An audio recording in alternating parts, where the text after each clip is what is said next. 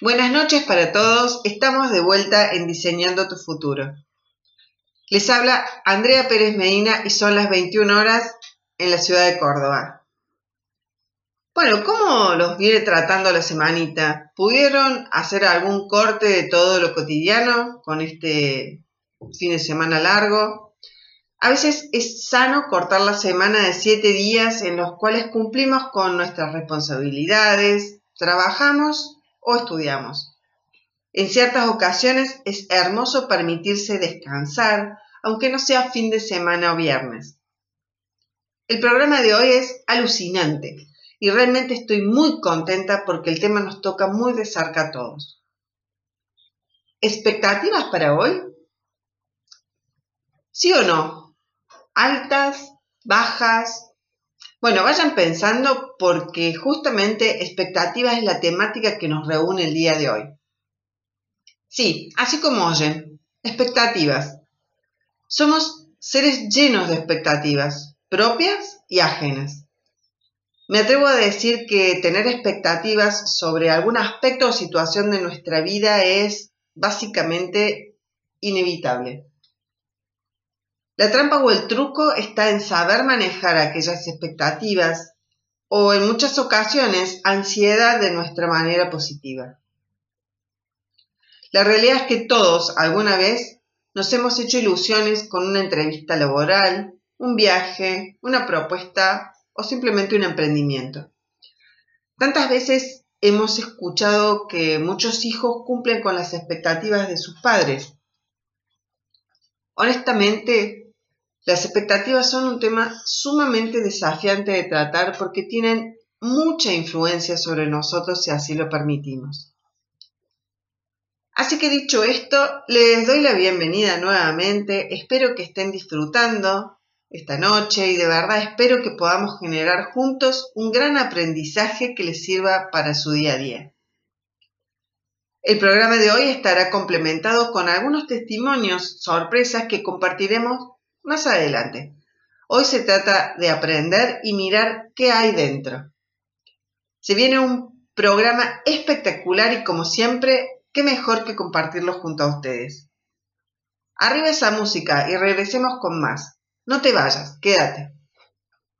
Regresamos con más diseñando tu futuro. Estás en RSC Radio y estás escuchando cosas buenas. Como siempre digo, la música acompaña nuestros momentos de manera maravillosa. Gracias a la producción y al operador del programa. Aprovecho también nuevamente para agradecerle a Guillermo Petruccelli, quien me ofreció este espacio.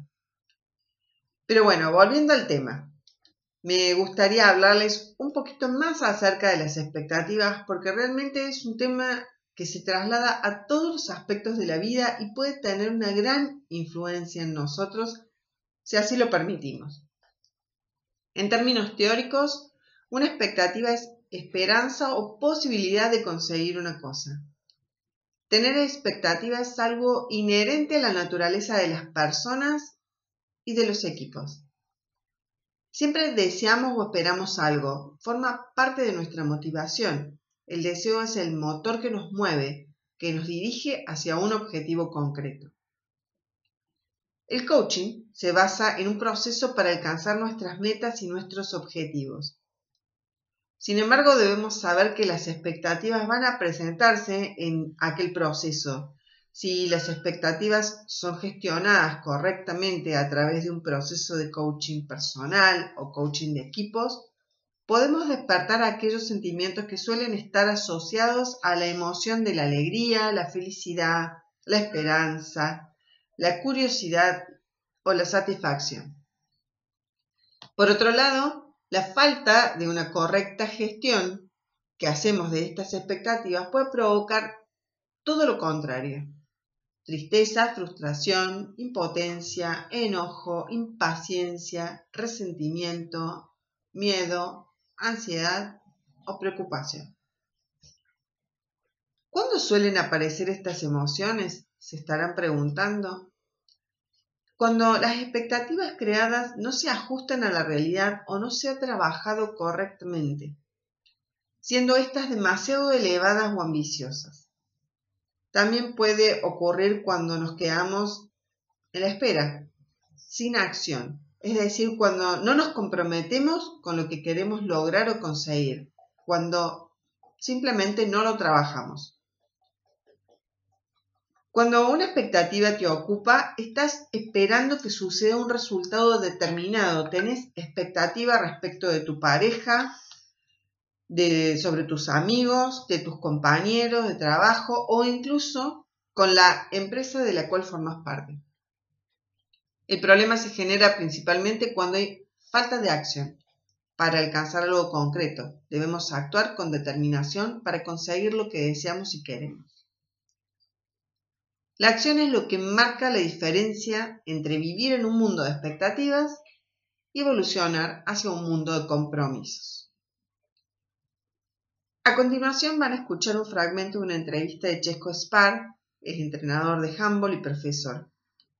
La entrevista se tituló Los hábitos de la gente extraordinaria y fue llevado a cabo por el canal YouTube del Banco Francés Aprendemos Juntos me di cuenta que si el mundo cambia, yo tengo que cambiar. No solo para adaptarme, sino para meterme dentro de él, ¿no? Y por esto, yo, yo te diré el día que me inventé esta metáfora. Mira, eh, mi gran ilusión era ser campeón de Europa de balón, de, de, pequeño, de mayor, y llegué incluso a jugar en el Barça de balonmano, ¿no?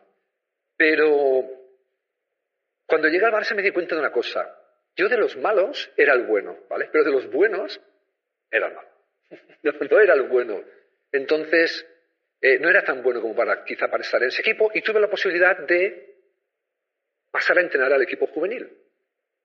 Y no cambié mi objetivo, cambié el vehículo. Los, los objetivos son muy importantes en la vida y a veces no hay que abandonarlos, pero a veces hay que cambiar el camino. Y en lugar de intentar ganarla como jugador, pensé, voy a intentar ganarla como entrenador. Y por eso empecé a entrenar al equipo juvenil del, del Barça, en el que estuve mm, unos cuantos años entrenando hasta que tuve la oportunidad, estuve como 12 años entrenando al juvenil y al junior. Tuve la oportunidad de ser ayudante del primer equipo. Paco Cirulo era el preparador físico del equipo de balonmano y era el preparador físico del equipo de fútbol, también con Johan Cruyff. E, ese año, en el 97, 1997, le ofrecieron ser solo preparador físico del equipo de fútbol y la posición de preparador físico en el equipo de balonmano quedó libre. Y él me comentó la posibilidad. Y yo acepté. Yo quería ser entrenador, pero sintiéndome entrenador, estuve unos años de preparador físico. ¿no? Estuve siete años hasta que, por una serie de razones, el entrenador dejó el equipo. Y cuando el entrenador dejó el equipo, mm, empezaron a abrirse las posibilidades a ver quién va a entrenar el equipo, ¿no? qué entrenador van a traer, y yo estaba ahí como la chica del WhatsApp, ¿sabes? Así como, eo, eo, yo soy yo el entrenador, ¿no? Pero a mí nadie me decía nada, ¿no? Entonces, eh, parece ser que querían fichar entrenadores extranjeros y, yo, es que me enfadase, pero pensé, oye, ¿por qué no me dan la oportunidad a mí? Así que me armé de coraje y de preparación y pedí hora con el presidente. ¿Por qué? Porque de mí decían, no, es que él es el preparador físico. Yo pensaba, no, yo hago de preparador físico. Pero yo soy entrenador. Entonces, em, me costó, pero conseguí hablar diez minutos con el presidente. Un jueves. El viernes venía un entrenador sueco a entrevistarse con el presidente y el, el club había hecho oferta a otros dos entrenadores y el presidente tenía que decidir entre esos tres entrenadores quién era el entrenador y tenía que decirlo el lunes. Y yo el jueves consigo una reunión de diez minutos con el presidente que no tiene en la cabeza decirme a mí de ser el entrenador porque piensa que soy el preparador físico. Y yo estuve como, no te miento, seis horas preparando una reunión de pensaba, ¿cómo puedo hacerle cambiar su perspectiva sobre mí, que yo no soy preparador físico? Y entonces se me encendió una bombilla. Y entré en la reunión y lo primero que le dije fue, presidente, gracias por recibirme. Vengo a presentarte al Chesco 4.1. Y le di la mano. Y se quedó como que no entendía nada. Dice, ¿cómo? Digo, es que creo que solo te han hablado del 3.2 y no tiene nada que ver. ¿Cómo? Le dije, ¿verdad que tienes? Él tenía el ordenador, el, portátil abierto, y le digo, ¿verdad que tienes Windows allí? Dice, claro. Digo, ¿verdad que lo actualizas cada año? Dice, claro. Digo, yo también. Yo me actualizo cada año. Y que yo fuese preparador físico antes no significa que yo toda mi vida tenga que ser preparador físico. Y entonces le empecé a explicar un poco mi trayectoria, mi formación, no solo mi formación académica, mi formación extra académica, que es la que nos da nuestra personalidad. Y estuvimos hablando, los diez minutos se convirtieron en una hora y al final de una hora me dijo, eh, me he quedado impresionado por cómo me has explicado que el equipo puede volver a ganar la Copa de Europa. Me dijo, vas a ser el entrenador del año que viene. Como conclusión, podemos decir que desde el coaching buscamos elevar el rendimiento personal de cada uno y muchas veces el exceso de control, de expectativas y de juicios es lo que disminuye este rendimiento sobre nosotros mismos y sobre los demás. Regresamos una vez más a este espacio maravilloso y lleno de intercambio de aprendizaje. En el corte estaba pensando por milésima vez en el tema que estamos tratando, las expectativas. Y sinceramente creo que somos muy poco conscientes de lo mucho que nos pueden afectar si no las gestionamos de manera productiva. Así que continuemos con un poco más del tema que nos compete. En el coaching hablamos de expectativas siempre de la manera de la palabra o concepto de la exigencia. La exigencia es una emoción que se coachea, Hablo principalmente desde la exigencia que colocamos sobre nosotros mismos. Nuestra sociedad está repleta de patrones y de mandatos que van cayendo, mutando o reformándose en el tiempo y según el contexto en el que estemos. Somos exigentes con nuestra forma de ser, de vestir, con nuestra imagen y nuestro cuerpo. Somos exigentes a nivel académico y profesional. Debemos ser buenas madres, padres presentes, mujeres fuertes, amadas, hegemónicas. Debemos ser hombres fuertes, exitosos, proveedores de dinero. Tenemos que ser iguales o normales. ¿Qué es ser normal? ¿Por qué tanta exigencia? ¿Por qué colocamos expectativas en otro que no somos nosotros mismos? ¿Qué pasaría si nuestra vida diera un giro repentino? ¿Qué pasaría si lo que tanto deseábamos no saliera como esperábamos? ¿Cuántas preguntas? A continuación van a escuchar un video que fue realizado por la Fundación Mewer que trata con personas huérfanas y personas que nacen con alguna enfermedad poco estudiada. Los invito a escuchar atentamente, porque si la vida da un cambio de rumbo, conocerás otros lugares que también pueden ser maravillosos. Cuando vas a tener un bebé es como planear unas vacaciones. Ese viaje a la playa con el que siempre has soñado, por fin lo vas a hacer. Entonces empiezas a comprar guías de las mejores calas del mundo y hacer planes maravillosos. Pasear por la orilla, varte a echar una larga siesta es todo tan emocionante.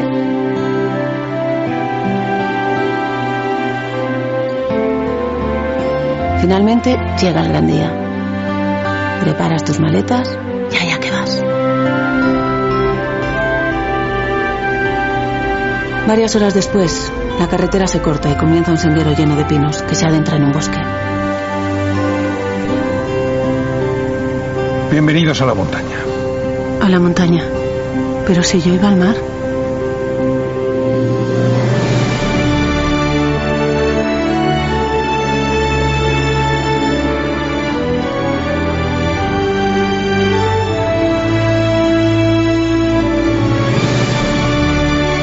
Y aunque te lleva algún tiempo asumirlo, comienzas a pensar que no has llegado a un lugar tan horrible. Simplemente es diferente.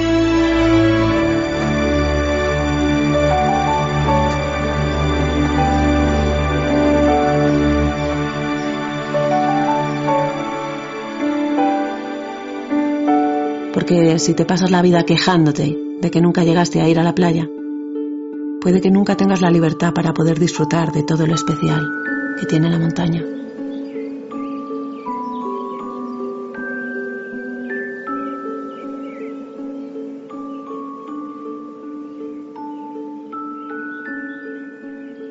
Este video como explicaba anteriormente, fue diseñado y producido por la Fundación Meware con un final, con un fin especial que es representar lo que viven ciertos padres cuando su bebé presenta alguna enfermedad que no fue diagnosticada con anterioridad.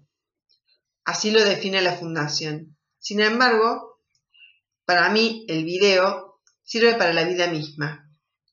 El video se centra en una pareja que está en camino a ser papás. Sus expectativas eran elevadas y la vida los sorprendió. Esta sorpresa está representada por la comparación de la playa y la montaña.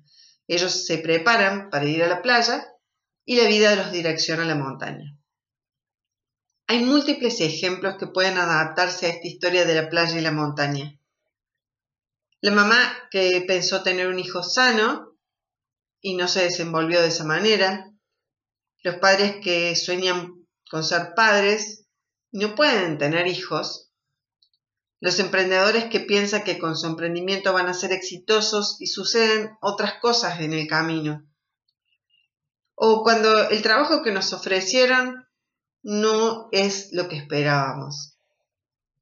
A nivel de padres e hijos, padres que ponen sobre sus hijos sus, expectativas o deportivamente la exigencia de estar a la altura y la expectativa de ganar siempre. Este video lo pueden encontrar en YouTube como el video de la playa y la montaña. Para estar completamente seguros, encárguense de verificar que sea de la Fundación Meware. Simplemente les recomiendo que lo vean.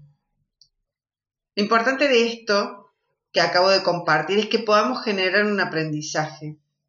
La vida puede llenarnos de incertidumbres, de giros inesperados, puede llevarnos a lugares impensados. Lo fundamental es trabajar para adaptarse y disfrutar del presente, del hoy, ya que los lugares impensados también tienen mucho que ofrecer y pueden ser igual de maravillosos que los deseados. Quizás por estar pensando en el futuro Pequemos de ansiosos y dejemos de disfrutar lo que tenemos en la punta de nuestra nariz. Seguimos diseñando futuro y ahora desde lo personal, siempre con las expectativas. La tengo a Lucila Molina, que es mi hija, quien es estudiante de periodismo, y me pareció una dinámica interesante para ustedes comparar sus expectativas en sus diferentes edades, teniendo en cuenta que ella tiene hoy 23 años, y mis expectativas a esas mismas edades. Espero que la puedan disfrutar. La idea es pensar qué tan ansiosos estamos de futuro, qué esperamos hacer como personas y como profesionales y cuánto podemos disfrutar de nuestro presente. Hola Lu, ¿cómo estás? Bueno, espero que estés todo muy bien. Contanos un poco tu edad y, bueno, contanos lo que estudias y cuáles son tus perspectivas hoy a, tu edad. Bien, hola en primer lugar, eh, un saludo fuerte a toda la audiencia y la gente que está escuchando. Eh, bueno, en primer lugar tengo 23 años, estudio la carrera de Tecnicatura Superior en Periodismo en el Colegio Universitario de Periodismo acá en la ciudad de Córdoba. Eh, y actualmente mis expectativas en estos 23 años es conseguir un trabajo de lo que me gusta hacer. Creo que eso a nivel generacional es algo que se busca en el presente, el decir voy a trabajar de algo que me guste y que eso me va a dar dinero y va a poder ser un trabajo en el cual voy a poder eh, sobrevivir en este país, ¿no? creo que eso a nivel profesional es una gran expectativa que tengo y después a nivel eh, de relaciones y todo, siempre uno tiene la idea de formar una familia, pero creo que, como comentaba anteriormente, a nivel generacional, hoy es importante priorizarse uno y priorizar su carrera y su profesión y priorizar lo que le gusta hacer. Qué lindo esto que traes de priorizarse. Esto en el priorizarse hoy a ustedes eh, es como esto los enraiza más en el presente, en el vivir el hoy, en el disfrutar el ahora. Sí, creo que hay toda una línea y una influencia en, lo que es vivir ahora, Sin embargo, creo que eh, las redes sociales, eh, Instagram, Facebook, eh, actualmente TikTok, hay muchas cosas que hoy generan mucha ansiedad en lo que es la población joven y el hecho de, de esto, ¿no? También del emprendedorismo y de iniciar solo y de poder vivir de algo que es propio, creo que generó mucha ansiedad en el sentido de que como hoy tenemos esas posibilidades, uno tiene que triunfar y tiene que ser exitoso y tiene que salir adelante solo. Y hay un montón de cosas que se van perdiendo y generando ansiedad en el sentido de que si uno no lo hace o si uno no triunfa, eh, es como que ha fracasado, ¿no? A ver, contanos un poco, bueno, para los que no saben, Lucila es la productora de nuestro programa de Diseñando Futuro, y, bueno, ella está haciendo sus, primeras experiencias profesionales con esto, ayudándome a mí. Y fundamentalmente me gustaría que ella me comentara, o que nos comentara a todos nosotros, cuáles eran sus expectativas a sus 18 años, cuando ella terminó su colegio, y poder compararlos un poco con cuáles eran las mías a los 18 años. Bueno, a los 18 eh, salimos del colegio eh, terminas de cursar lo que es el sexto año de la secundaria y siempre pensé que a los 18 años eh, decidir qué ibas a estudiar o a qué te ibas a querer dedicar por el resto de tu vida es una decisión que tiene un peso gigante y que no es fácil de tomar. En mi caso fue muy fácil, siempre tuve la idea de que quería ser abogada y la realidad fue que nunca me, nunca me planteé una carrera B, Nunca tuve un plan B si esa carrera no me llegaba a gustar o, algo por el estilo. Por lo tanto, cuando estaba cursando segundo año hacía, me doy cuenta que por diferentes situaciones que, viví en ese cursado, me doy cuenta que no era la carrera que yo quería o no era el trabajo al que aspiraba eh, ejercer toda mi vida. Por lo tanto, tuve que en ese preciso momento empezar a ver eh, y considerar otras carreras como plan B. Eh, por suerte eh, tuve la gracia de, poder disfrutar de la carrera que hoy hago y me quedan ocho materias para recibirme de periodista y estoy muy contenta, pero siento que hay mucha gente que ha elegido por presión, eh, uno realmente lo siente así, el hecho de eh, cambiarse de carrera es perder tiempo, elegir mal es perder tiempo, el no saber qué querés es un motivo que hoy se usa bastante ir al psicólogo para para lo que es eh, la vocación, para descubrir cuál es tu vocación. Y hay veces que ir al psicólogo o el no saber o el dudar eh, es como que tiene un carácter estigmatizante a veces. ¿Vos sabías que eh, esto que traes para poder decidir qué ser en el futuro, cómo desarrollarte como profesional, el coaching tiene una rama que se orienta a todo lo que es la orientación vocacional y que es sumamente útil a la hora de chicos que están con los 17, 18 años para poder definir, mirar cuáles son los objetivos de vida que quieren y qué es lo que quieren transmitir a, través de su vida. Eh, ¿Qué te pasó? Porque ambas sufrimos una situación similar. Yo a los 18 años ya estaba, o sea, ya, ya planificaba mi familia, eh, decidí estudiar abogacía, vengo de una de una familia toda de abogados, en donde mi abuelo y mi madre, que no, mi madre no había terminado la carrera, había dejado un cuarto año, generé toda una expectativa, mi, mi abuelo escribano, mi mamá abogada no terminada, y generé toda una expectativa. Y en realidad a los seis meses de haber empezado mi carrera de abogada, viré hacia la licenciatura en ciencias políticas y fue todo un trauma poder decirle a mi mamá que eh, no iba a ser abogada. Era como defraudarla. Eh, en esto que hablamos en el programa y estamos hablando hoy de cuánto ponemos de expectativas en los otros, de sueños frustrados nuestros. Entonces, digo, eh, yo que en ese momento me sentía tan mal porque defraudar a mi mamá, que no iba a ser la abogada que ella pretendía que yo fuera, y terminaba estudiando una carrera de licenciatura en ciencia política que era muy cara para ese momento porque tenía que hacerlo solamente en la Universidad Católica Y en verdad me preguntaste, ¿y de qué vas a vivir el resto de tu vida? O sea, una cosa así como un planteo existencial que yo en ese momento ni me lo imaginaba ni tampoco me lo planteaba, o sea, es lo que me gustó. Y siempre pensé que no me, que no, no, lo iba a transmitir de esa manera y bueno, me gustaría que vos contaras cómo fue tu cambio, tu cambio de carrera, cómo, cómo lo sentiste. Sí, creo que hablamos de este tema de expectativas y creo que más allá de que a uno le pesen las expectativas que otro puede poner sobre uno mismo, eh, pesan las expectativas que uno mismo se pone también. El hecho de, decir, bueno, cuando yo salga del colegio voy a saber qué carrera estudiar, cuando yo termine la facultad voy a tener un trabajo en el cual pueda ejercer y hacer lo que a mí me gusta. Eh, cuando tenga eh, antes de los 30, me imagino que voy a tener una pareja y voy a poder formar una familia. O el hecho de decir, si yo no tengo una pareja, no voy a formar una familia.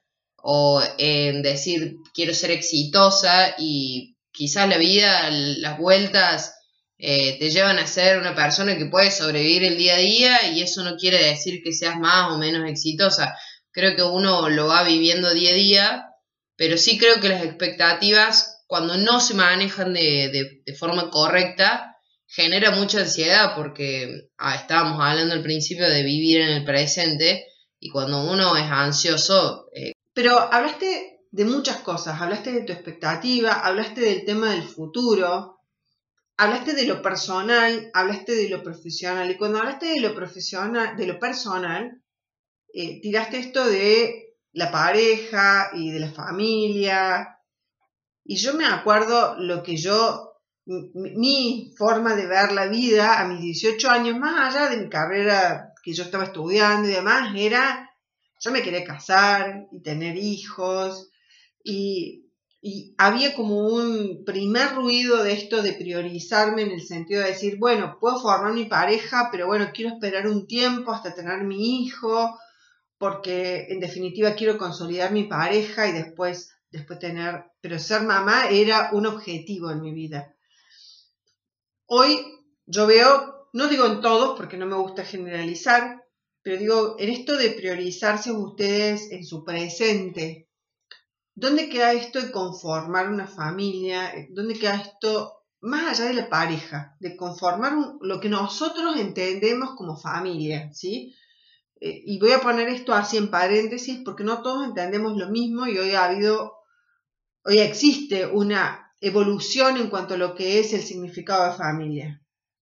Creo que eso viene de la mano de la nueva generación también, Creo que muchas veces hemos normalizado eh, muchísimas cosas, eh, no solamente normalizado, sino también eh, qué es ser normal, todo lo que es lo hegemónico, la libertad para opinar del cuerpo de alguien, del estilo de alguien, de la forma de vestir, de los recursos que puede llegar a tener, de la cultura, del color de piel, eh, creo que hoy son temas que están en la boca de, mucha gente y que hoy se le dice no es normal.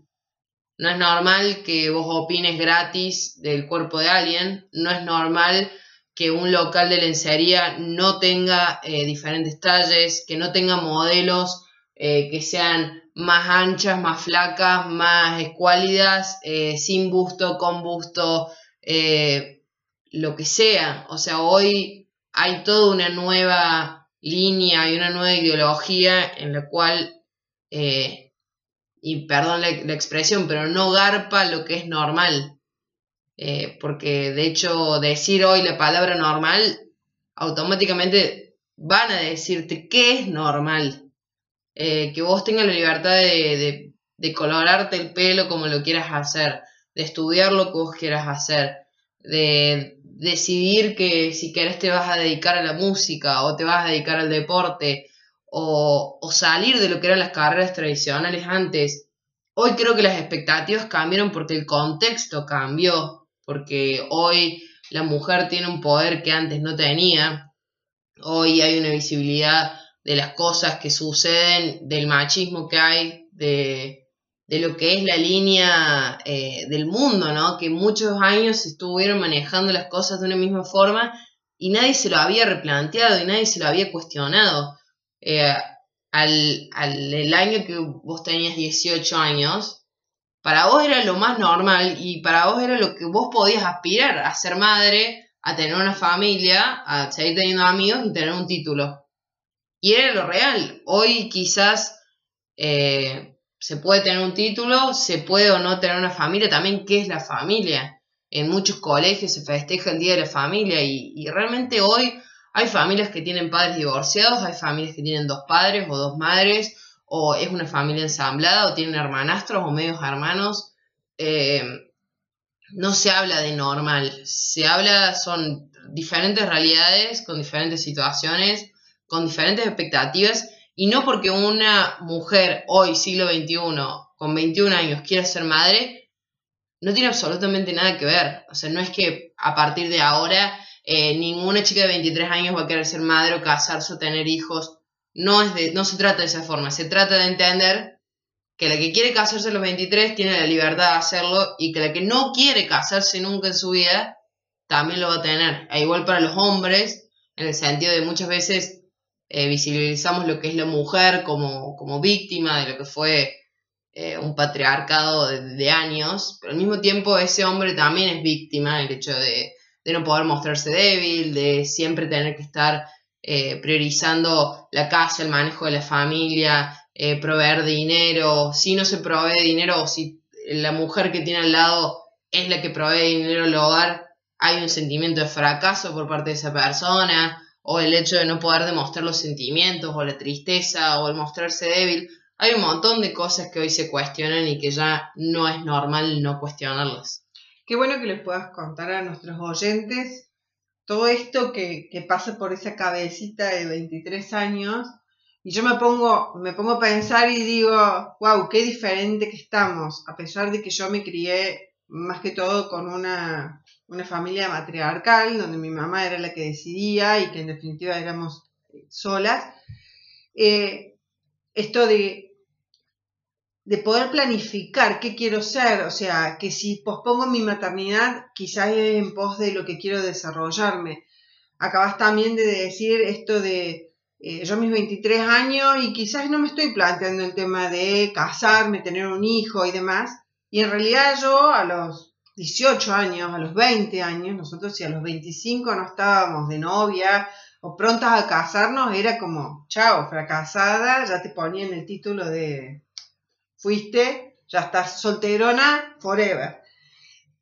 Y bueno, eso me encanta porque en definitiva hace que cada uno pueda vivir un poco más el presente, dejar de pensar tanto en el futuro, disfrutar lo que tenemos hoy. Y en eso es en lo que me identifico hoy yo a mis 52 años, con esta edad tuya a los 23 de poder hacer eh, cada día mi vida más presente que tanto futuro. Bueno, Lucila, gracias por compartir esta charla. Espero que ustedes la hayan disfrutado tanto como la disfruté yo.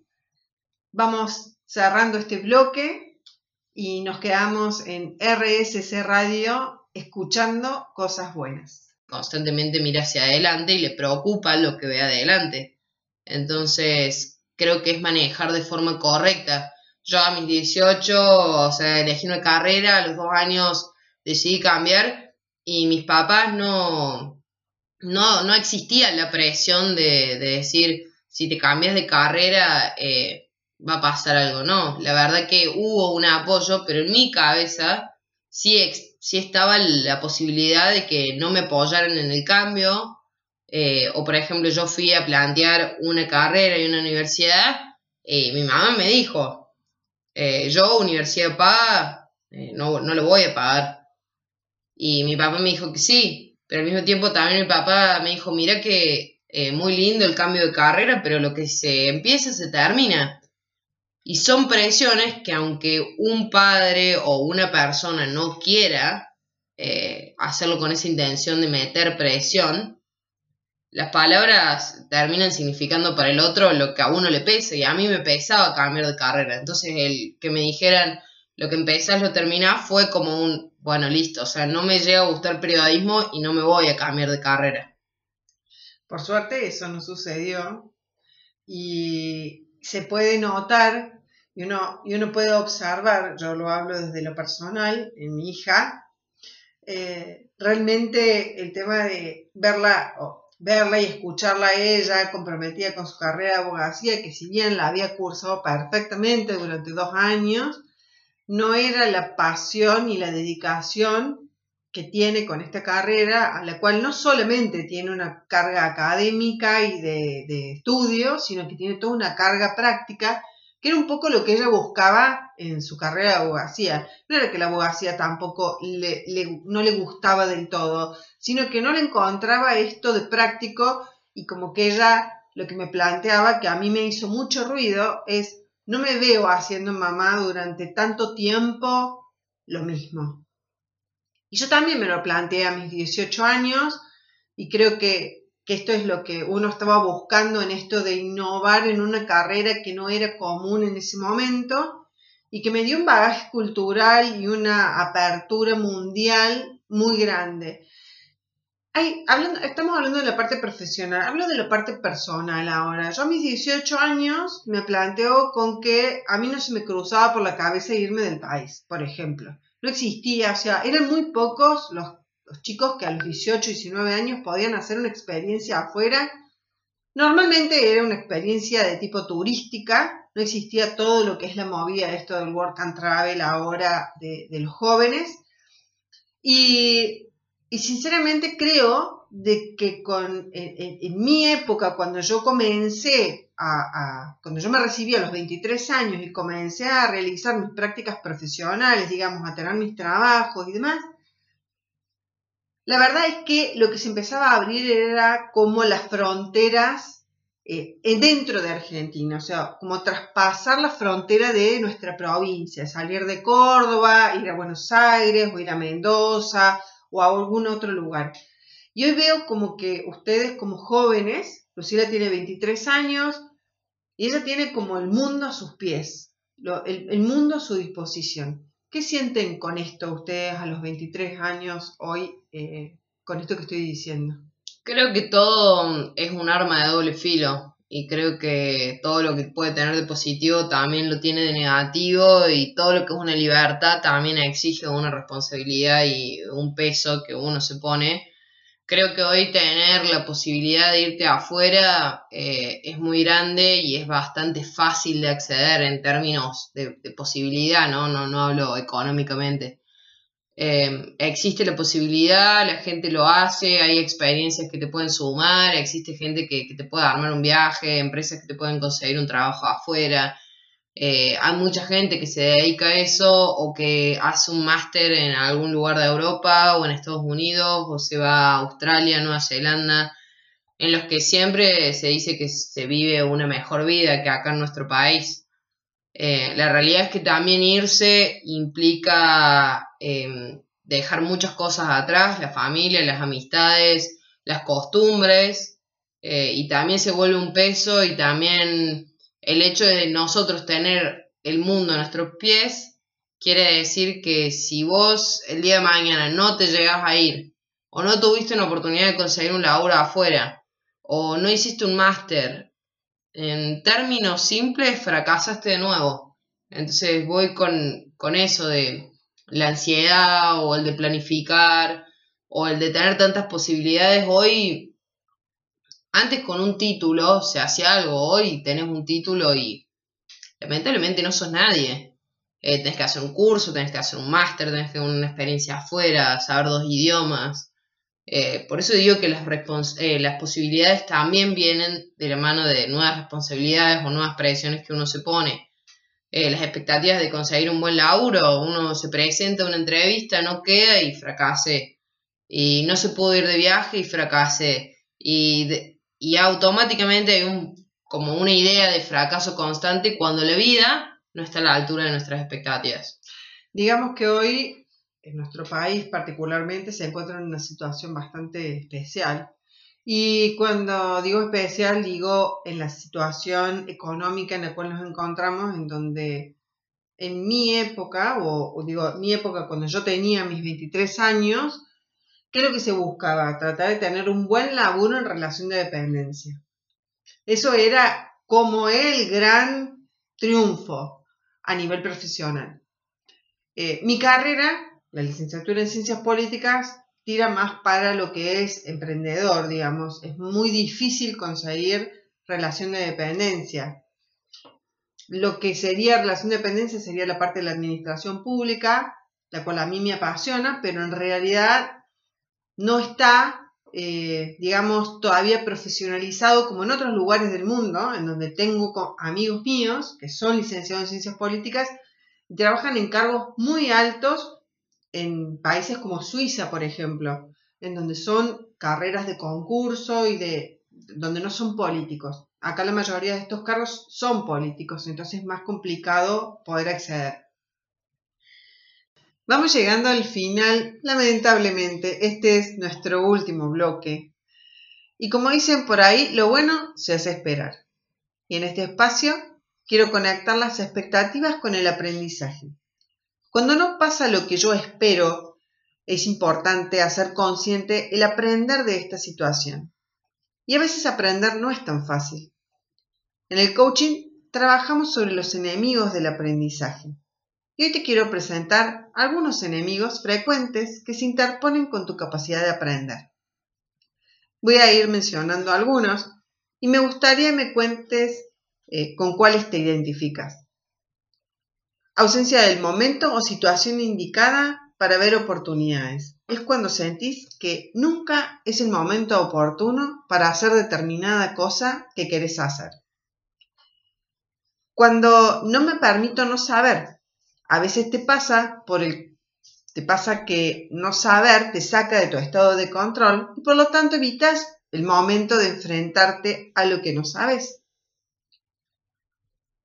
Confundo estar informado con saber. Estar informado es conocer lo que leí o me comentaron. En cambio, saber es cuando lo estudié o me informé y con todo ese bagaje lo puse en práctica. Otra de los, de los enemigos puede ser cuando culpamos a otro de lo que nos pasa. Siempre la responsabilidad de lo que me pasa está fuera de mi persona. No me hago cargo de mis decisiones.